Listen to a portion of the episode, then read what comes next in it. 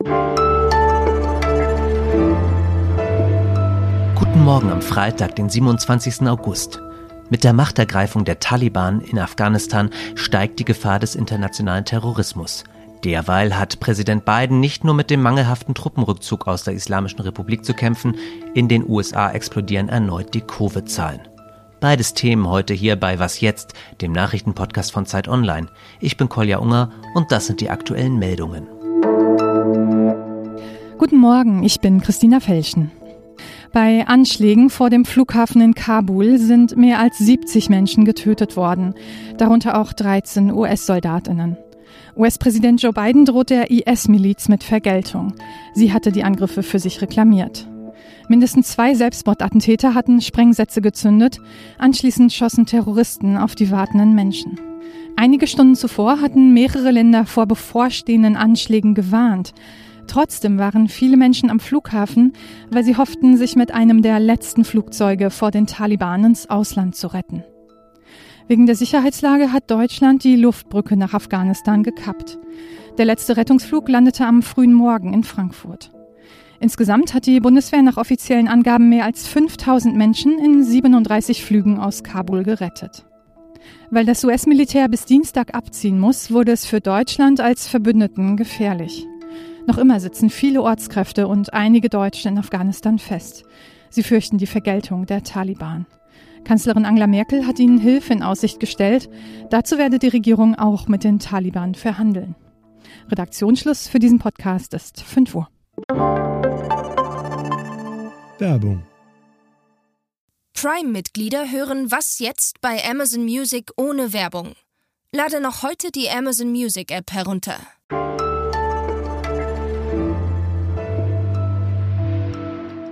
In Afghanistan ist der Westen hauptsächlich damit beschäftigt, seine Mitarbeiterinnen zu evakuieren und den Taliban das Feld zu räumen. 20 Jahre ist es her, da hat das islamische Netzwerk Al-Qaida am 11. September 2001 neue Maßstäbe gesetzt, was internationalen Terrorismus angeht. Die Taliban lehnten damals ab, Osama bin Laden an die USA auszuliefern. Yassin Mushabash, du bist Zeitredakteur im Ressort Investigative Recherche und beschäftigst dich seit vielen Jahren mit Themen wie Dschihadismus. Wird nun unter Taliban-Führung wieder verstärkt internationaler Terror von Afghanistan ausgehen? Das können wir im Moment noch nicht sagen. Internationaler Terrorismus ist nicht das Geschäft der Taliban traditionell. Also die selbst werden das wahrscheinlich nicht machen. Und sie haben tatsächlich ein Interesse daran, dass auch Al-Qaida das nicht wieder erneut von Afghanistan aus in Angriff nimmt weil die Taliban im Moment das überbordende Interesse haben, als seriöse Staatslenker in Erscheinung zu treten. Äh, sie wollen diplomatische Beziehungen zu den wichtigsten Nachbarländern aufbauen und wenn sie einer Terrortruppe in ihrem Gebiet erlauben, Terroranschläge gegen ausländische Ziele zu planen, dann wieder läuft das äh, diesen Zielen. Deshalb gehe ich davon aus, dass sie Al-Qaida eher versuchen werden, dazu zu bringen, solche Planungen in absehbarer Zeit zu unterlassen. Und wie realistisch ist das? Wie ist denn die Beziehung zwischen den Taliban und Al-Qaida? Die Beziehungen sind freundlich, freundschaftlich, einigermaßen vertrauensvoll und bestehen vor allem seit Jahrzehnten. Al-Qaida ähm, sind in Afghanistan nach ihrem Selbstverständnis und nach dem Selbstverständnis der Taliban Gäste der Taliban. Deshalb müssen sie sich an bestimmte Regeln halten. Das heißt, die Taliban haben gewissen Einfluss auf Al-Qaida. Auf der anderen Seite hat Al-Qaida jetzt natürlich nach der Machtübernahme der Taliban das äh, nachvollziehbare Bedürfnis, sich wieder in Szene zu setzen als souveräner Akteur. Al-Qaida ist ja in den letzten Jahren mehr oder weniger im Windschatten des IS verschwunden und äh, dürfte jetzt ein Interesse daran haben, sich sozusagen wieder erkennbar und wiedererkennbar als Marke neu zu inszenieren. Traditionell sind Anschläge ein Mittel dazu. Deshalb muss man jetzt mal gucken, wie die Al-Qaida-Führung sich da platziert und positioniert. Also ob sie den Konflikt mit den Taliban riskieren oder ob sie erstmal stillhalten. Ich glaube, dass sie erstmal stillhalten werden. Das muss aber nicht heißen, dass sich das in ein paar Monaten hm. oder einem halben Jahr nicht ändert. Ja. Fundamentalistischer Terrorismus, der interagiert ja auch schon länger international. Also frage ich mich, welche Auswirkungen jetzt von der Machtergreifung der Taliban in Afghanistan für Dschihadisten weltweit ausgeht. Also Dschihadisten und militante Islamisten auf der ganzen Welt fühlen sich inspiriert und begrüßen die Machtübernahme der Taliban, weil sie sie als geistesverwandt ansehen und weil sie sehen, die Taliban haben es geschafft, die USA, die NATO in die Knie zu zwingen. und über einen Zeitraum von 20 Jahren mürbe zu machen. Und darin sehen Sie einen Beleg dafür, dass Sie anderswo auf der Welt auch ähnliche Ziele erreichen können gegen scheinbar oder vermeintlich besser ausgestattete, besser aufgestellte militärische Gegner. Das ist sozusagen das Inspirationsmoment, das im Moment davon ausgeht. Also ich fasse nochmal zusammen. Die Machtergreifung der Taliban wird vermutlich dazu führen, dass die Al-Qaida erstmal die Füße stillhält und es ist vor allen Dingen eine Inspiration für internationale Dschihadisten. Es gibt allerdings eine Konkurrenzbeziehung zum IS, der ja auch in Afghanistan tätig ist. Stimmt das, Yassi? Ja, das ist so richtig. Ich würde gerne noch ergänzen mit Blick auf den IS, dass von dem im Moment, glaube ich, die reale Gefahr ausgeht in Afghanistan mit Blick auf Terrorismus außerhalb des Landes, aber auch innerhalb des Landes. Also die Taliban sind ja gerade dabei zu versuchen, ihre Macht zu festigen und der IS, der verfeindet ist, sowohl mit Al-Qaida als auch mit den Taliban, wird versuchen, diesen Prozess zu unterminieren er hat in den letzten Monaten schon gezielt Jagd auf Taliban-Führer gemacht. Er wird das sicher weitermachen. Es ist auch kein Zufall, dass Sicherheitsbehörden im Moment warnen vor möglichen Terroranschlägen des IS auf den Flughafen in Kabul zum Beispiel, weil das eine große strategische Niederlage wäre, die der IS den Taliban dort bereiten könnte. Und er wird ganz sicher weiter versuchen, Anschläge in Afghanistan gegen die Taliban durchzuführen. Das heißt, auf der Grundlage würde ich sagen, ist Al-Qaida gar nicht so sehr akut das Terrorismusproblem, sondern der IS. Danke, Yassi. Gerne. Dein Artikel mit Prognosen über die Entwicklung verschiedener Terrorgruppen in der Region haben wir in den Shownotes verlinkt.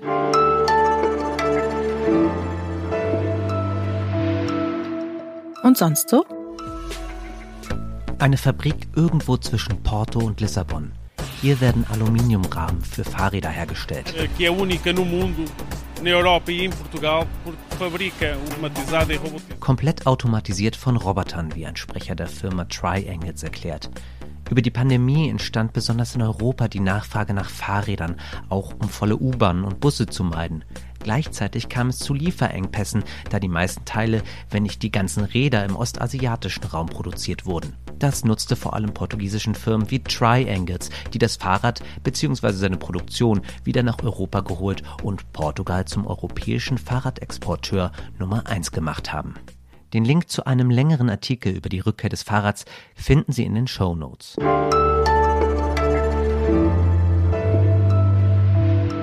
Nach der Pleite mit dem Truppenabzug in Afghanistan und der Machtübernahme durch die Taliban steht US-Präsident Biden erneut in der Kritik. Allerdings für seine Covid-Politik.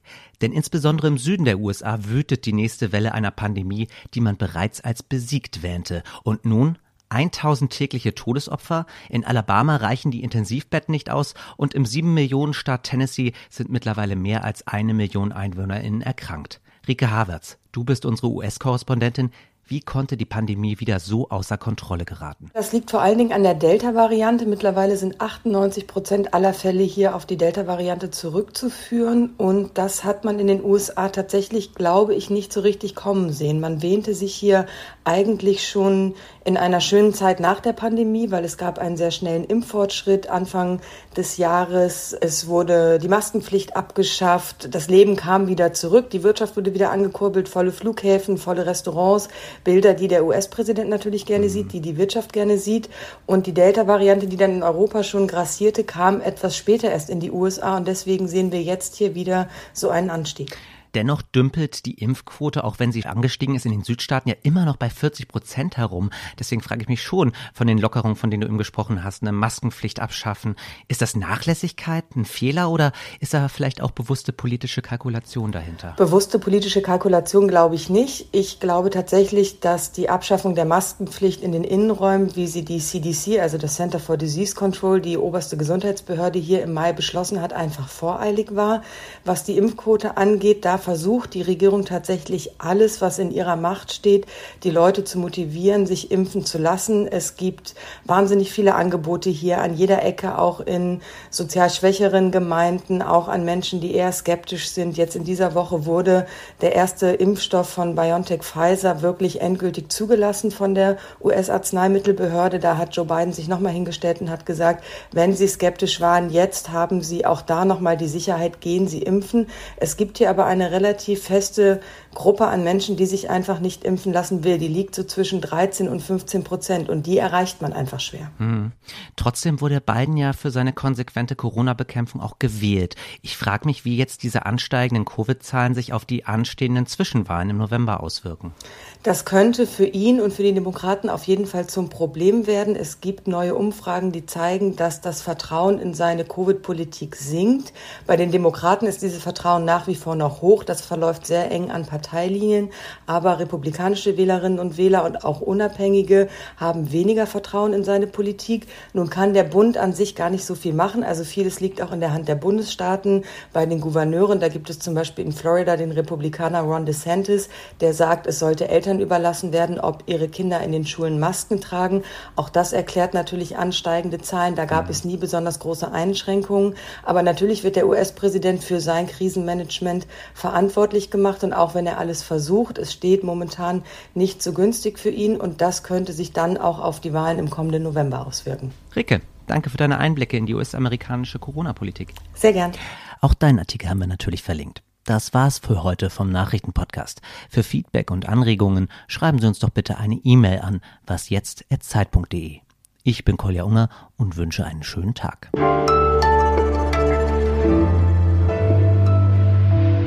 Ähm, ich glaube, da muss man gar nicht so sehr digital denken. Das ist eigentlich eine recht analoge Angelegenheit. Also okay. wie eine Lektion, dass Sie anderswo auf der Welt auch ähnliche Ziele erreichen können